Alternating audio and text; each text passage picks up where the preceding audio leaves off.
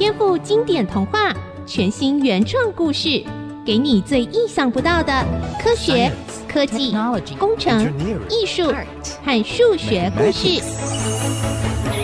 请听《颠覆故事 STEAM》。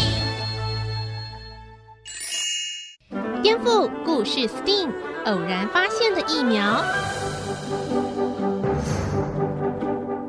香蕉皮快报是森林里最畅销、卖得最好的报纸。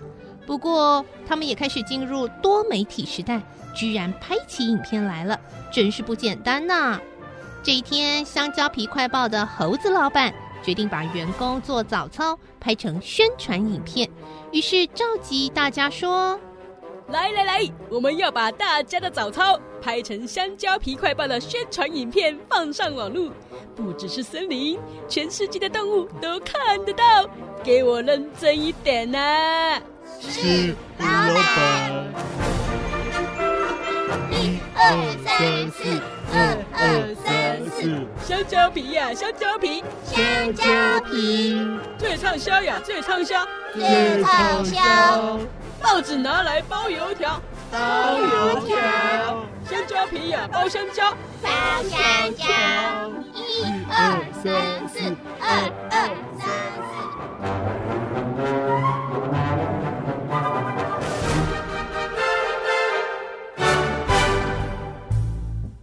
做完早操，猴子老板把兔子总编、小喵记者、阿旺记者、黑熊导演都叫到办公室。看来又有新的业务要追踪喽。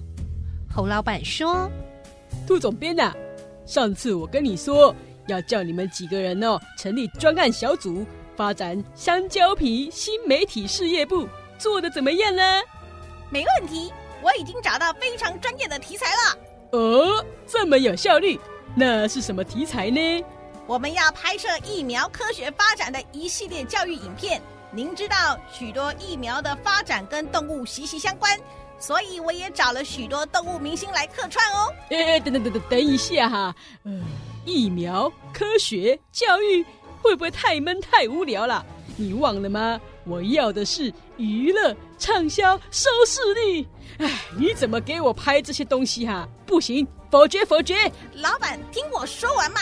这也是媒体的社会教育功能啊，而且呢，而且什么哈？而而且呃，隔壁的人类王国最近推动全面施打疫苗，需要播放宣传影片。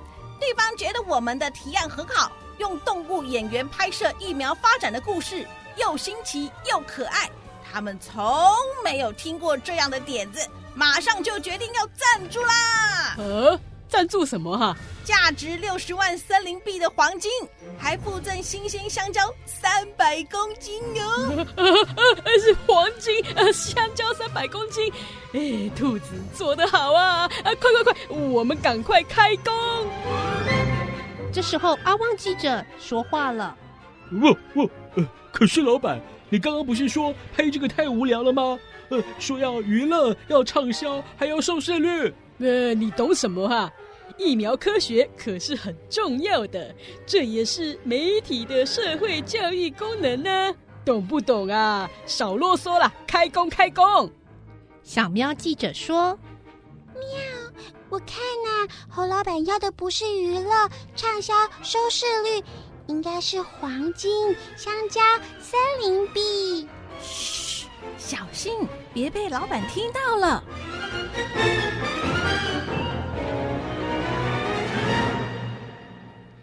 接下来，黑熊导演宣布，影片准备开拍。三、二、一，Action！由兔子总编开始说话了。根据人类历史，曾经有一种可怕的传染病，叫做天花。它有多可怕呢？十个人得到天花，大约有三个人会死掉。在十八世纪，光是欧洲每年死于天花的人就有四十万人，真的非常恐怖。很特别的是，会感染牛，让牛得到牛痘的这种病的痘病毒，跟感染人类的天花病毒很像。在十八世纪，约翰·福斯特医生就偶然发现，有一位平常在养乳牛、曾经感染过牛痘的孩子，似乎对天花的抵抗力特别好。他觉得这种现象非常的有趣。喵！等一下，发明牛痘的人不是很有名的金娜医生吗？嗯，别急别急，刚刚讲到福斯特医生发现孩子得到牛痘会提高对天花的抵抗力，他把这件事告诉了许多医生朋友，但是其中只有爱德华金纳医生用科学的方式做实验证明这件事，把得到牛痘病的牛身上的牛痘组织切下来一点点，接种到人的身上，称为种牛痘，证明可以预防天花。金纳把这种东西命名为疫苗，预防天花的疫苗就称为牛痘疫苗。经过后来的发展，人类大量接种牛痘，也让得到天花病毒的人减少了很多，甚至完全消失了呢。所以后来的人把金纳医生称为疫苗之父。当然，也不能忘记牛的贡献哦。呃，很好，下一个牛演员上。啊！呃，咔咔咔咔咔，呃，你那什么叫声啊？哦，有气无力的，呃，不行不行了，戏剧效果太差了，要像我这样才行啊！呃，哞。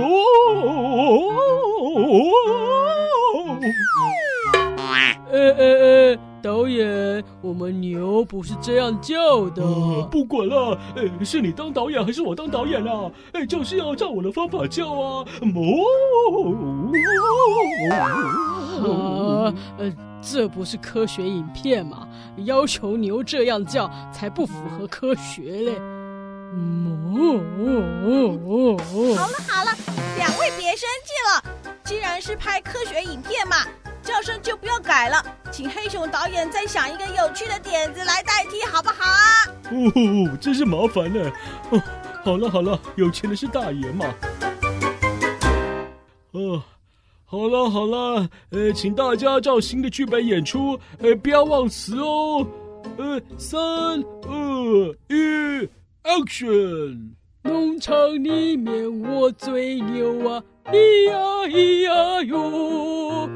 人类靠我种牛豆啊，咿呀咿呀哟！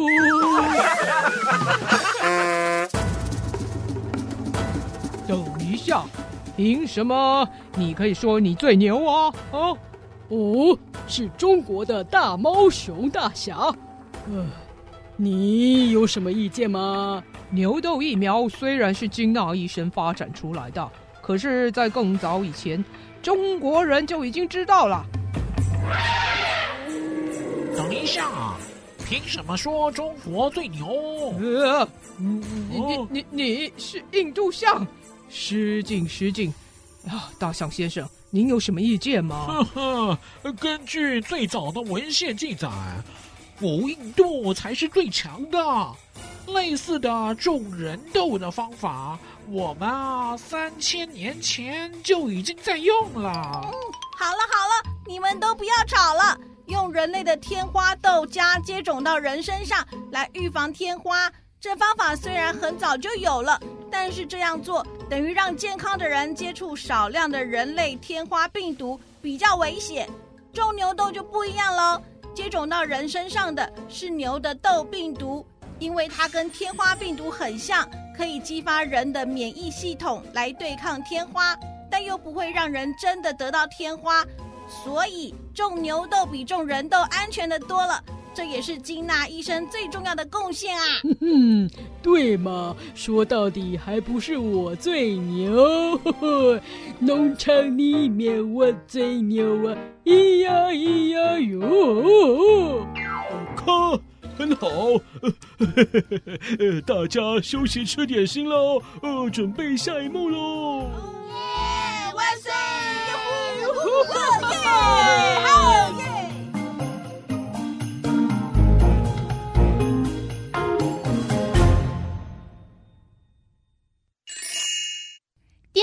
故事，STEAM，台湾的肝炎。好来，三、二、一，Action！欢迎收看《香蕉皮快报》特别影片，我是兔子总编。说到疫苗，还有一个经典故事发生在一座叫做台湾的岛屿上。故事的起源是这座岛上得到肝病的人特别多，包括各种肝炎，甚至肝硬化、肝癌，加上从前的人观念不正确，所以猪兄猪弟就倒大霉啦。对，来来来来，吃肝补肝呐！嘿嘿，哦，对对对对对，哎，吃猪肝！救命啊！吃猪肝不能治肝病啊！为了解决这个严重的问题，台湾的学者开始研究，包括宋瑞楼、罗光瑞、唐廷赞、廖运范、陈定信等等。发现台湾人罹患肝炎的比率的确很高，另外也发现得到肝癌的人很高比率是 B 型肝炎的带源者，会不会 B 型肝炎才是罪魁祸首呢？这时候，来自美国的学者毕斯里登场喽。要预防 B 型肝炎，一定要找到传染的主要原因。首先，毕斯里的研究团队证明了。在台湾，由怀孕的母亲直接把 B 型肝炎传染给婴儿的情况非常盛行，而且是在生产的时候经过妈妈的血液传染的。同时，他还发现这种感染可以预防哦。因此，毕斯里找到妇幼卫生中心的谢丰洲合作。这个中心是台湾重要的妇幼医院，当时接生的婴儿数量全台数量最多。在这里很适合研究一件事：如果怀孕的妈妈是 B 型肝炎带原者，在婴儿刚出生二十四小时之内替婴儿注射 B 型肝炎免疫球蛋白，到底能不能预防 B 型肝炎呢？答案是肯定的。如果打三针免疫球蛋白的话，对婴儿的保护力高达了百分之七十哦。同时，毕斯利也跟陈建仁等人合作。在台湾做了超过两万人的大规模调查，证明了 B 型肝炎带原者罹患肝癌的比例比一般人高出九十几倍。B 型肝炎果然是台湾人得到肝癌的重要原因。可是，为什么毕斯里投入这么多的经费、时间来做这个研究呢？他曾经说过这样一句话：“如果 B 型肝炎病毒……”能像天花病毒一样在人类中崛起，我就死而无憾了。不过，要达到这个目标没那么简单。以婴儿来说，免疫球蛋白的保护力虽然有百分之七十，但是另外百分之三十的婴儿还是会生病啊，怎么办呢？所以还是需要打 B 型肝炎的疫苗哦。别忘了，B 型肝炎疫苗是很难做的。原来 B 型肝炎疫苗不能用试管培养，用动物培养也不行。所谓动物培养，就是把病毒打到动物身上，经过许多步骤之后，去除病毒的毒性，最后做成疫苗。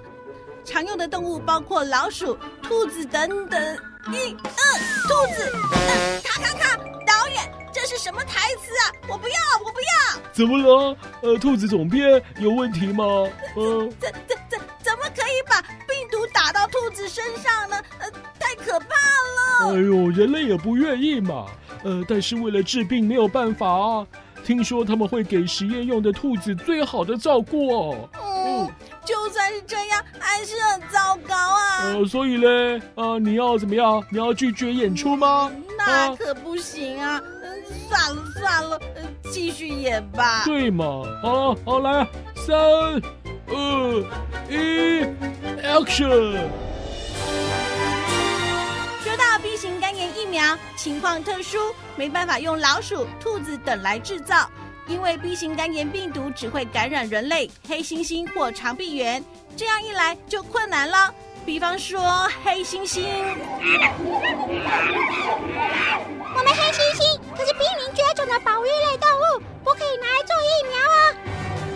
所以，当时的人发展出一套方法，用人类 B 型肝炎带原者的血浆来制造 B 型肝炎的疫苗。嗯，这就对了嘛！要是都这样做，就不用兔子啦。呃，咔咔咔咔咔！呃，兔子啊，你不要给我乱加台词啊！嗯，对不起。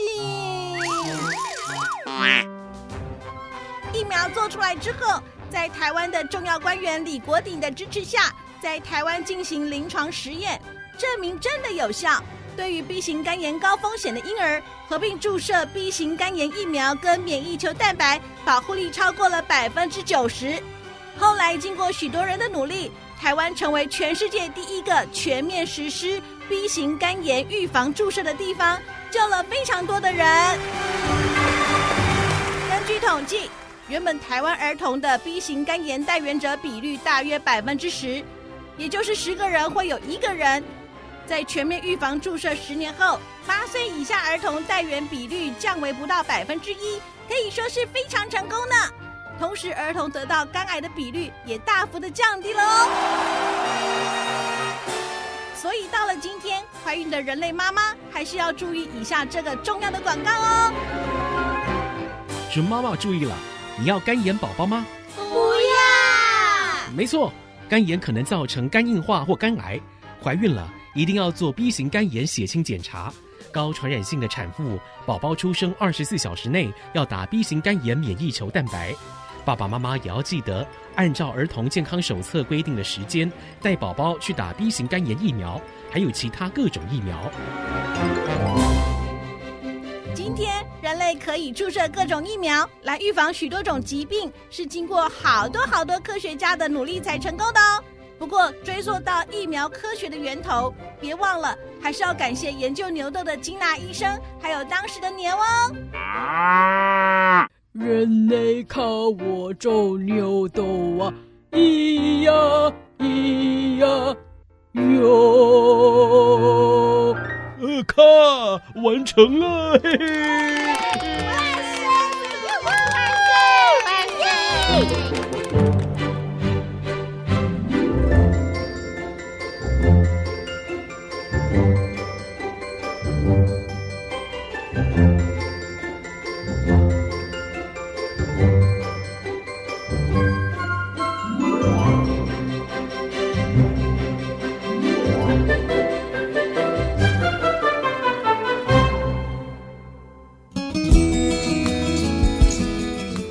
大朋友、小朋友，我们今天在故事当中演到了天花的疫苗。当然了，跟台湾关系更大的是肝炎疫苗。那我们很荣幸呢，为大家再度来到长庚生物医学系哦，访问到罗时成教授，也就是为什么爷爷。好，访问为什么爷爷之前，我要介绍一下哦，因为呢，我们今天这个故事的来源是为什么爷爷罗教授写的《肝炎圣战》这本书。这本书在二零零二年呢，获得第一届吴大猷科普著作奖的金签奖，就是最大奖的意思哦。更有人称誉这本书是华文世界当时十年间最好的一本科普书啊。那想请教，为什么爷爷为什么写这本书啊？是不是想要告诉大家，台湾在肝炎防治真的是做了非常重要的贡献？谢谢曾介哥哥，小朋友、大朋友，我是为什么爷爷耶。谈到我为什么要写《肝炎圣战》这一本书，我觉得我们写这一本书最主要的目的呢，也是让国人了解台湾当初为什么要实施 B 型肝炎疫苗的政策。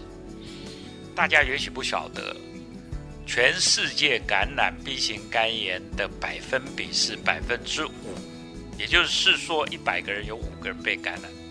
可是，在台湾呢？一百个人有八十个人被 B 型肝炎病毒感染，可不可怕？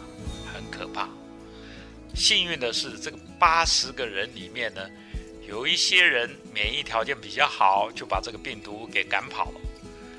还有百分之十五到二十的人，因为他免疫的系统的关系，没有把这个病毒赶走，这个病毒呢就住在他的肝脏里面。所谓住在他肝脏里面呢，就是利用肝细胞来复制这些病毒，你可以想象得到，外来的一个病毒住在你肝脏里面，又不断的复制的话，当然会让你的肝细胞破坏，让你的肝的功能消失掉。当你肝被破坏以后，我们的免疫系统要把它清除，所以呢，我们就会发现，被 B 型肝炎病毒感染。可能会经过二十年、三十年，甚至四十年，有三部曲。第一个当然是先发炎，发炎就是病毒来了，造成我细胞死掉，所以我的免疫系统要清除它，这个我们称它为发炎作用。发炎完了以后会有什么样的现象呢？细胞就要修复，对不对？就像我们摔跤了以后呢，经过修复以后结疤，慢慢的肝就会变硬化，肝硬化久而久之就会变成为肝癌。也就是说，一旦是 B 型肝炎带原者，它尤其二十年、三十年的过程，终究会变成为肝癌。所以在上个世纪八零年代以前，台湾的癌症里面，第一名就是肝癌。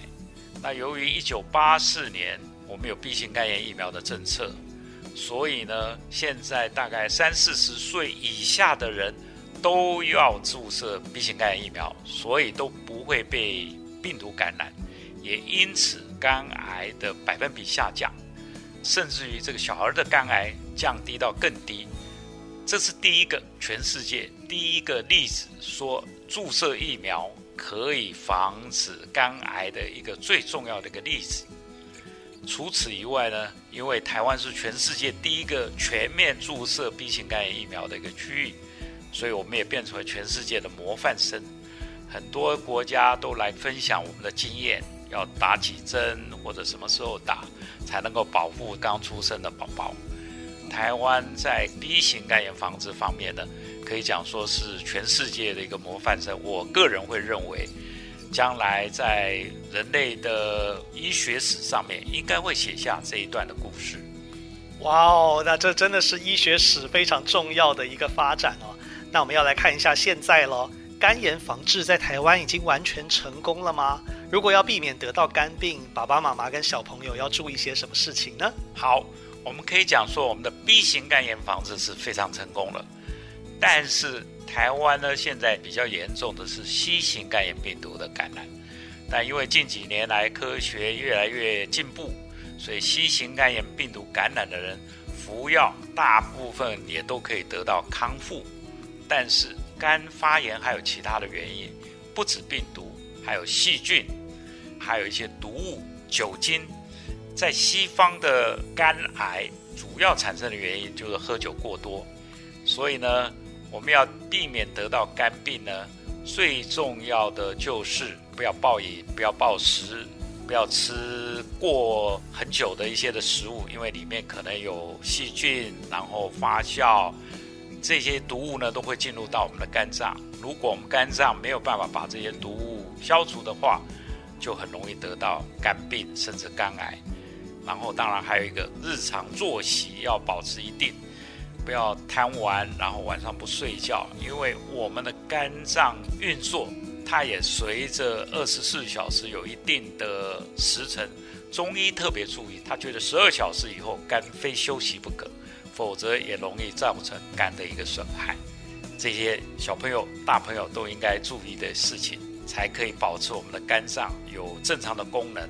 因为有一个好的肝。就有一个美好的人生。喝酒不要喝太多，也是要提醒哦。是的，所以平常不要喝太多酒，浅尝就可以了。谢谢，为什么爷爷？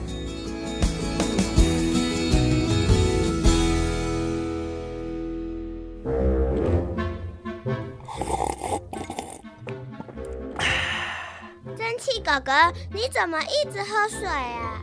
哦，因为啊，医生说我的水分摄取的不够，一天包括喝水啊，包括喝汤这些其他的吸收，加起来要超过两公升才行哦。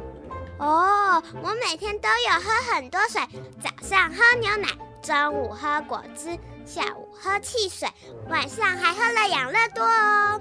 小田，你喝的都是饮料，不是水哦，要喝白开水。才是对身体真正有帮助的哦。没错没错，来来来，这杯开水给你，跟我一起喝吧。啊，是哦，那我可不可以加一点糖呢？不行。本节目由文化部影视及流行音乐产业局补助制播。